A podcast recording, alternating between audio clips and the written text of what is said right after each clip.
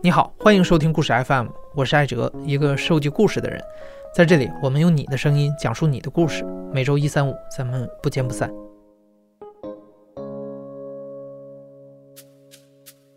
今天故事的讲述者名字叫张伟峰，他的故事是从一辆车开始的。接受采访的那一天，他带了一个相框过来，相框里面是一个车标，车标的下面写了一行字：“Thank you for saving my life。”他告诉我们，这个车标是从他的第一辆车的残骸上拆下来的。那辆车不仅救了他的命，还给他带来了一场牢狱之灾。我是张伟峰，今年二十八岁，从事远洋渔业捕捞行业。二零零八年，张伟峰去美国爱荷华州上大学。回国考完驾照之后，他在美国买了辆车。这个呢是。我在美国那边就是第一辆车，就是零零八年过去之后，然后那会儿呢，经历了我上大学的第一个女朋友，然后分了，分完之后就特别伤心，特别伤心呢，我就开着这辆车去找了我在另外一个州，跟我们州紧挨着那个密苏里那边去找我朋友，但是离着很远啊。然后我呢就在一段路上，因为美国那边就高速和乡间的路啊，你是分不清的，你只能看边上的那个标。然后我呢在这走开开开。然后开的非常爽，开嗨了，结果一下就进入到那个乡村的路了。然后有一辆车是那种便衣的警察，当时是我往北走，他往南走，然后我嗖一下就过去了。然后我就从后视镜啊，就看到后边那车立马就是急刹车，然后一个转弯，然后旁边那因为都都是尘土嘛，尘土飞扬的。我说完得了，完了完了完了完了完了。然后那然后警灯都亮了，然后就把我就是 pull over 了，放放在边上，放在边上。他说：“先生，你知道你开了多少吗？”我说：“七八十。”他说：“不不不，你开了一百零二，你看这这这是你的表。”然后我说：“哦，我说我说不好意思。”他说：“你知道这条路限速多少吗？”我说：“七八十。”他说：“不，这条路限速四十五。”他说：“你已经超了两倍以上了。”他就说：“你从哪来啊？”我说：“我我从中国来的。”然后因为那边警察说：“你要是从中国来的，他就不会跟你说什么，就是更多的解释的话了，直接就把东西拿走，然后就把那什么罚单啊什么的全给我了。”然后我当时就觉得，我说：“我说超了两倍，然后居然只给我开张罚单，然后那罚单多少钱呢？是两百多刀吧？我具体记不得了啊。”我说：“我真是幸运。”然后回去之后吧。然后我呢就在网上把这个罚单就交了，交完之后呢，我就觉得啊这件事就过了。然后之后过了得有半年多，差不多。然后呢，我呢是开着车去另外的州，也是找我朋友。然后回来的时候呢，那天晚上是凌晨一点，然后是下着雪，特别大。然后还是凌晨，我开了得有七八个小时了，当时也困。然后就那天晚上。我特别困的时候还下着雪，然后一头鹿就出来了，然后我就直接就把车就是直接就就重入就就撞过去了，撞之后让我车就翻了，然后这辆车呢当时就当场就废了，是前面的引擎三分之二已经全没了，然后整个右边的门全掉了，然后我这边门是那种还在门上，但是就已经开了，然后整个里边就全都是什么气囊全出来了，然后我就当时就傻了。上完之后，然后我我就找到手机想打九幺幺，然后我拨通了之后，我发现就是跟他们说话啊，根本就，因为当时你的就是全身的那个内脏都在抽筋儿，你说起你说话不能像现在这样说，是那种啊啊就就这样的。然后后来是那边有几个开那种夜车的那种货车司机过来了，把我蹬出来，然后说是在哪在哪哪。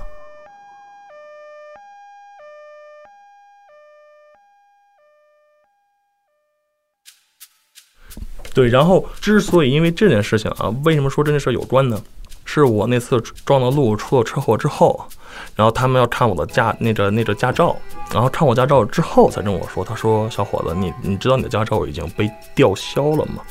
我说我说被吊销了不可能啊。然后他说对，就是上次你在哪哪哪哪哪超速了，有有就很多，然后其实你的驾照那会儿就已经被吊了。我说警察没跟我讲啊。知道这件事之后，我在美国开车就以一种没有驾照的，就是状态去开。然后呢，就衰就衰到什么程度啊？就是说那次出完车祸啊，那么严重的车车祸啊，我全身没有任何一处是被撞到了或怎么样的。我觉得可能是我把那个就是从小到大整过的好事儿啊，然后做过的善事儿啊，积的德呀，全用了。然后等于说是在这个社会上是一个裸奔的状态，在在再去跑。然后所以说从那之后啊，就是开车我超速被抓过十二次，最后一次是当场把我就是铐了起来。是什么时候呢？是我父母来美国。因为我的毕业典礼是在一三年冬天，然后加州那边租车呢，是你用国内的驾照是可以租的，所以说他们当时来的时候呢，我在加州是用是用那个国内驾照去把车租了，然后带他们玩，然后回到我们那儿时候，呃，我开的也非常规矩，所以说没有事儿，直到最后一天。我送我父母去我们那的机场坐飞机，结果他们就想多待一会儿，结果呢，就是当时刚好赶上下下雪，特别大的雪，然后一下路上都特别堵，然后刚好把那块堵就是过了之后，飞机就快晚点了，我开的就快了，结果离飞机场还有三到四公里的时候差不多，然后结果警察就把我扑了，我说完了，当时我心里就说我完了，完了，完了，完了，完了。然后呢？结果把我抄起，当场就是看我驾照被吊销，直接让我从驾驶座出来了，当场就就就就把我抄起来了。然后我爸妈都傻了，就说什么情况啊？咱美国不就超着速吗？怎么还抓人呢？可是他们就不不，他们不知道我之前的那些种种的事儿。然后他们当时就找朋友，然后就是把我什么，我我当时进去进去之后，然后就把我什么。保释出来，保释出来之后呢，我就跟他们说说，OK，这件事情都过了，只不过就是美国这边法律比较严，然后呢，过了第三天吧，他们就坐飞机就走了，然后这件事情从这之后，我就开启了那种一一年多啊，没没到一年半，一年零零仨月吧，跟我们州去打这个官司，他们说。你这种就很严峻啊！你这种是是惯犯呀！你这种就屡教不改呀！你这种人怎么能能这样呢？我们要用法律来制裁你。我说我就英语不好，然后我也不是很有意的。我说我几次的那个超速都不是那种很很很严重的超速，都是超了三迈四迈的那种。然后后来法官就一一直说不行不行不行不行，然后是几乎啊是开了四五次庭。然后到最后最后一次我上庭之前，他说：“小伙子，我还劝你你认吧。”然后我说：“我说好吧。”然后就去了。去完之后，然后那个法官就说嘛：“OK。”他说：“张，你今天是认罪还是不认罪？”我说：“我认。”然后他说。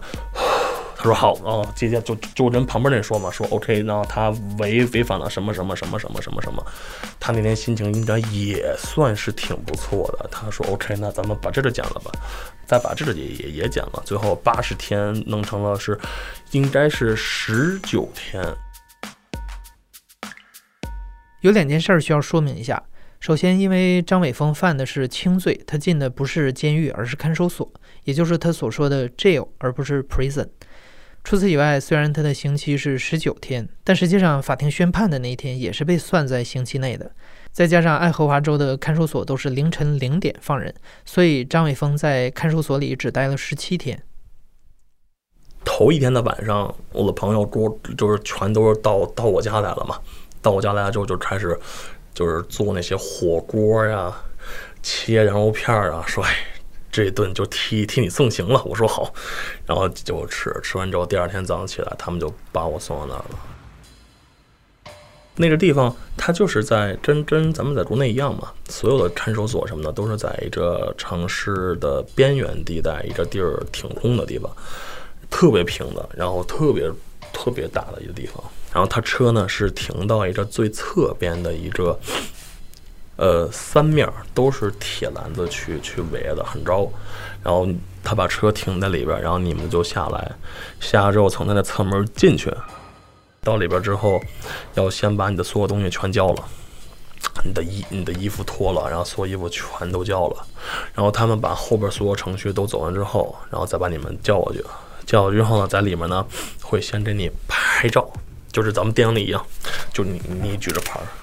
然后拍一张，然后侧面拍一张，这边拍一张，然后呢会有医生过来给你检查牙呀，然后身身体状况啊，身上有没有纹身啊什么的，都检查完了之后，然后就会给你扔扔一袋的东西，那里边有什么呢？有床单、枕头，还有那个衣服，就是那种橘黄色的衣服。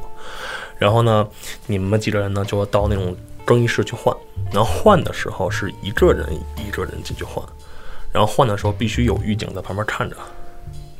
他们把里边程序也都走完之后，然后再再再带着你们就一串人，然后这一串人里呢有比如说有 A 区的、B 区的、C 区的，就是什么区有空位就把你放到什么区，到了门口，在里边负责这边狱警就会到门口来，然后让我们把把手放墙上，然后就开始查，哎，摸摸这边有没有东西，没东西就把脚手打开，打开之后说你去哪儿哪，然后那个时候你就你就完完全就可以就自己走了。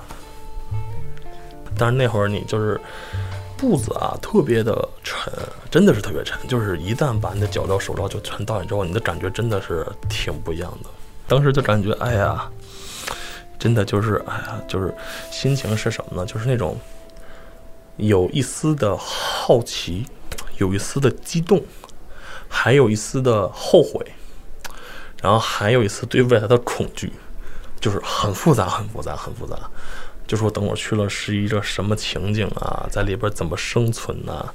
然后这以后出去怎么办呢？等等等等等等等，就都会想。我是在 C 区吧，我记得是 C 区，C 区的靠北，然后左侧是一个两层的这么的建筑，然后那种没有门，只是这种墙和墙，墙和墙，墙和墙这样。然后每一个小段里边是有上下铺两张床，然后右手边就是靠右的那个中间的位置是一个有到腰这边的一个就砌起来的区域，那个区域是干嘛的？洗澡。然后等于说你洗澡是上边下边和狱警都能看到你洗澡。说实话啊，说实话啊，十几天我没有洗过澡，真的。呃，为什么可以忍受没有洗澡呢？是因为里边的那个冷气开的很足，你呢不会出汗。我们那四个人呢，有三个人，哎，有两个人是黑人，然后呢，我睡在上铺，我底下呢是一个白人，应该比我岁数大一点，嗯，然后但是他们比较比较好奇的是说，哎呦，他说你这亚洲面孔太稀有了。他说：“就所有人都都看着我，我第一天应该是前两天到那儿之后上学之后，一句话都没说过。就我感觉，就是这个世界都是跟我是是敌人，你知道吧？然后就是那种恐惧啊，恐惧加上你不知道跟他们聊什么，就是。”嗯，我我当时就特别担心，你跟他跟他聊聊熟了之后，人家就跟你考考虑的都是什么大麻呀，然后然后毒品呐，抢劫呀，你你又你跟他又没有很多共同语言可以说，哎，我觉得这是抢劫应该怎么样的，就没没有没有没有这种共同语言。然后前几天真的就是数着分钟过的啊，就你坐那，然后坐坐坐，看着表啊，再给我十分钟，然后再坐坐。还看还才才又过了十分钟，他说，然后就说：“哎呀，这十七天呢，怎么能过去啊？”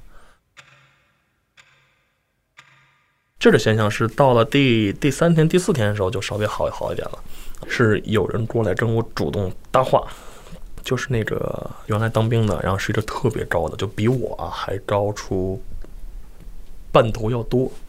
特别特别瘦，他在里边年龄真的算是最大的了。然后那些他看谁都是跟晚辈小孩一样。然后突然出现了我这么个真的小孩，然后而且还是还是个亚裔，他就是过来看我，就是感觉我都快就是就是自闭了，就说：“哎，他说这个小伙子怎么就是从一进来到现在就都不说话呀？”然后他。第一个过来跟我搭话的就说：“说小伙子，你在这里，你不能应，你不能就是坐在这儿。他说你每天起来，你得活动、运动。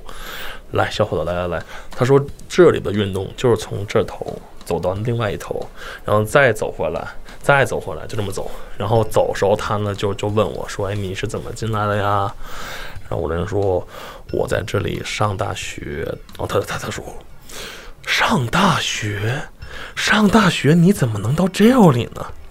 我我可以，然后我我说我人说是因为就是我我就是驾照被吊销了，然后还开车怎么过来的，然后他就替我感到非常可惜，他说哎呀太可惜，你怎么能因为这事儿进来呢？嗯，然后他是怎么进来呢？他是退役之后，然后就是在那个就是公路上开那种就一压压那种柏油的那种车，就那种圆柱体的车。然后他呢是特别喜欢喝酒，然后当时工作时候就是喝就是喝的就有点多了，结果一下子就把那车开到那个高速底下去了，然后就把人给给给撞了。他这个级别应该是进那种监狱的，嗯，但是因为监狱那边。呃，没有床位，他就只能是在在在在在教里待着，然后一待就待了一年多吧，然后他就跟我讲了一些这里边大概，他说你你看，那谁谁谁他是因为什么进来的？哎，你看这谁谁谁他是因为什么进来的？然后你看你看他他那那边那几个人呢？你你能离他们稍微远一点。然后呢，哎我我和另外几个人，哎咱们几个就可就可以在在在一块玩，然后怎么样呢？我说好好好。然后他就跟我说，原来他们做那个什么军舰，到原到原就原来的那会儿，香港啊、上海啊怎么样了？上个世纪七八十年代吧，可能正早啊，但是我听的应该是七八十年代那种。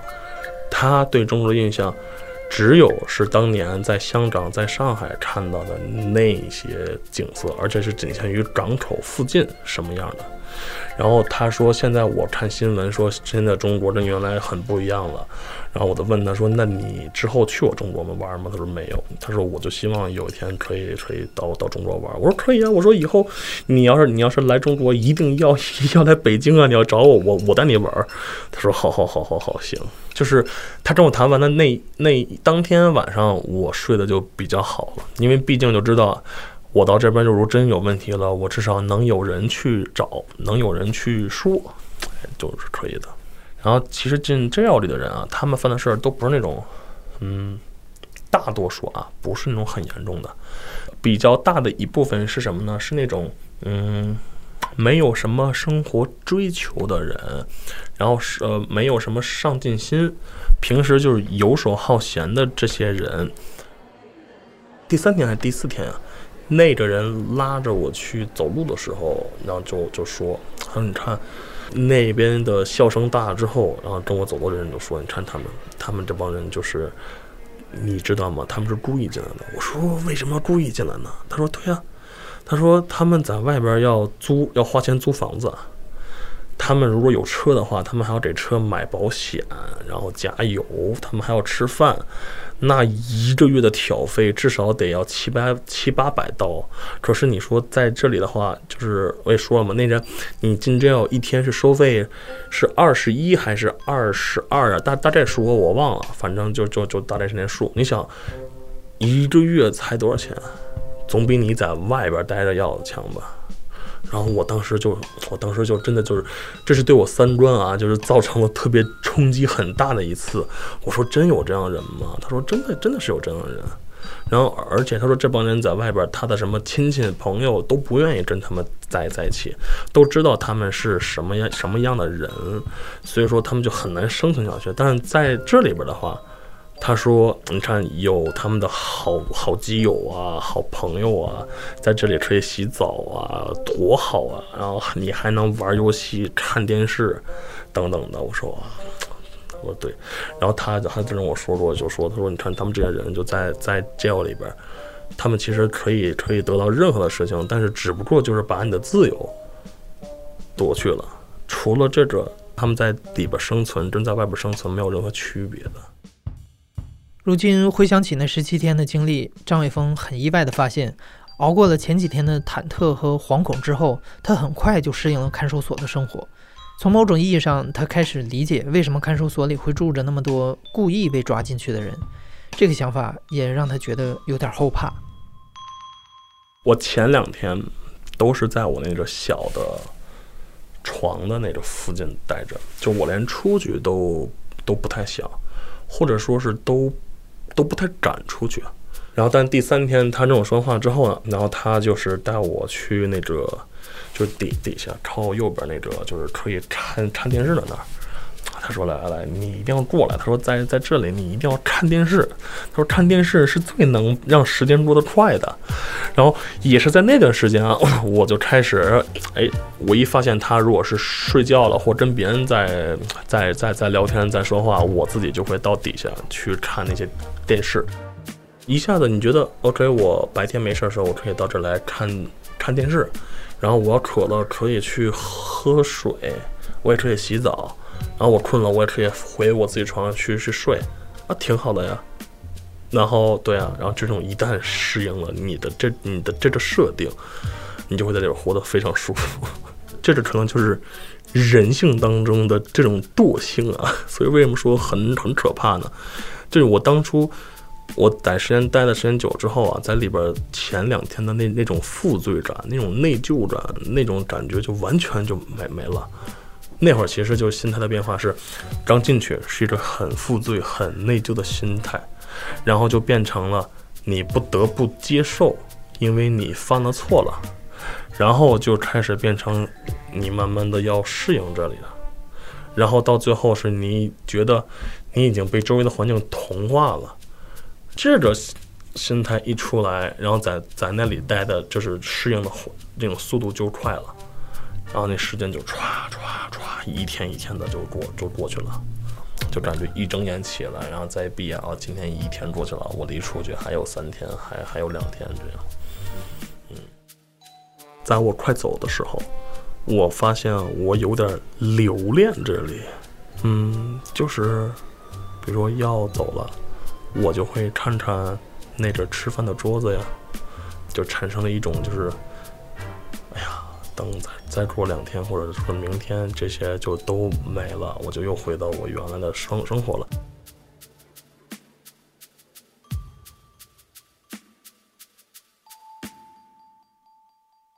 在张伟峰进看守所的第十六天，那位每天带着他遛弯的老兵朋友刑满释放了。临走之前，他记下了张伟峰的邮箱，约定出去之后给他写邮件，让他一定要来家里做客。又过了一天，张伟峰的刑期也满了。第十八天的凌晨零点，他在睡梦中被看守拍醒。看守告诉他：“你可以走了。”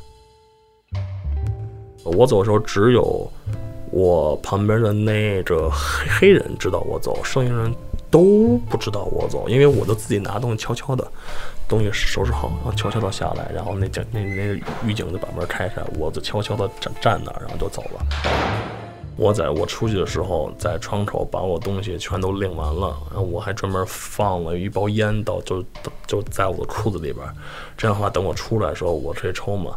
然后那包烟我记得特别清楚，是刚放进去是满包的烟，只抽了一根儿，然后等我拿回来的时候，那烟呢只剩下三三三分之一包了，就都被都被那些狱警可能就分了啊。然后我就抽拿出一根儿，点上之后，哎呀，真的那画面。太美好了，真的！走出大门的那一刻，在门口，然后点上一根烟，然后那个烟草燃烧的声音都能听到，因为那边很安静。抽完一根，然后就是弥漫在自由的空气当中，那种画面是真的非常非常好的。也是在那会儿，我就就是从就是意识到，真的是不能虚度光阴呐。然后就是这个自由真的很重要。在这么好的一个环境里，真的，你要是浪费它，简直是太罪过了。出狱之后，张伟峰发现那位老兵朋友真的给他写了封邮件。在美国读书的那几年，他偶尔会去这位狱友家做客，也算是结识了一位忘年交。后来，张伟峰回了国，结了婚，逐渐淡忘了那段牢狱之灾。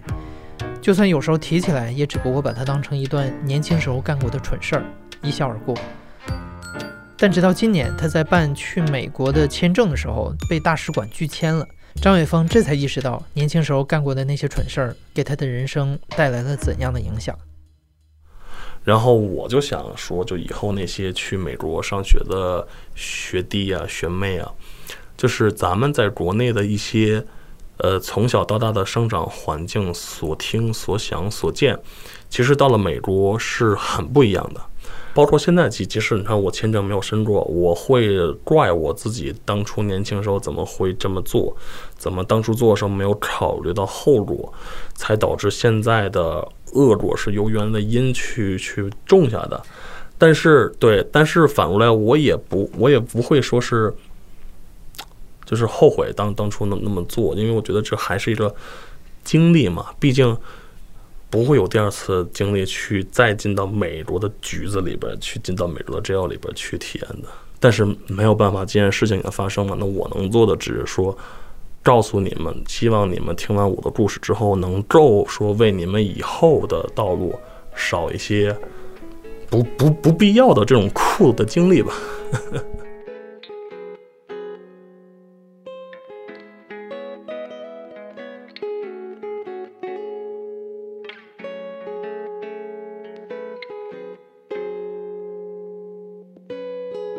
你现在正在收听的是大象公会出品的声音节目《故事 FM》，我是主播艾哲。本期节目由梁科制作，声音设计杨帆。你在国外有没有干过触犯当地法律的事儿？如果有的话，在留言里跟我们说一说吧。感谢你的收听，咱们下期再见。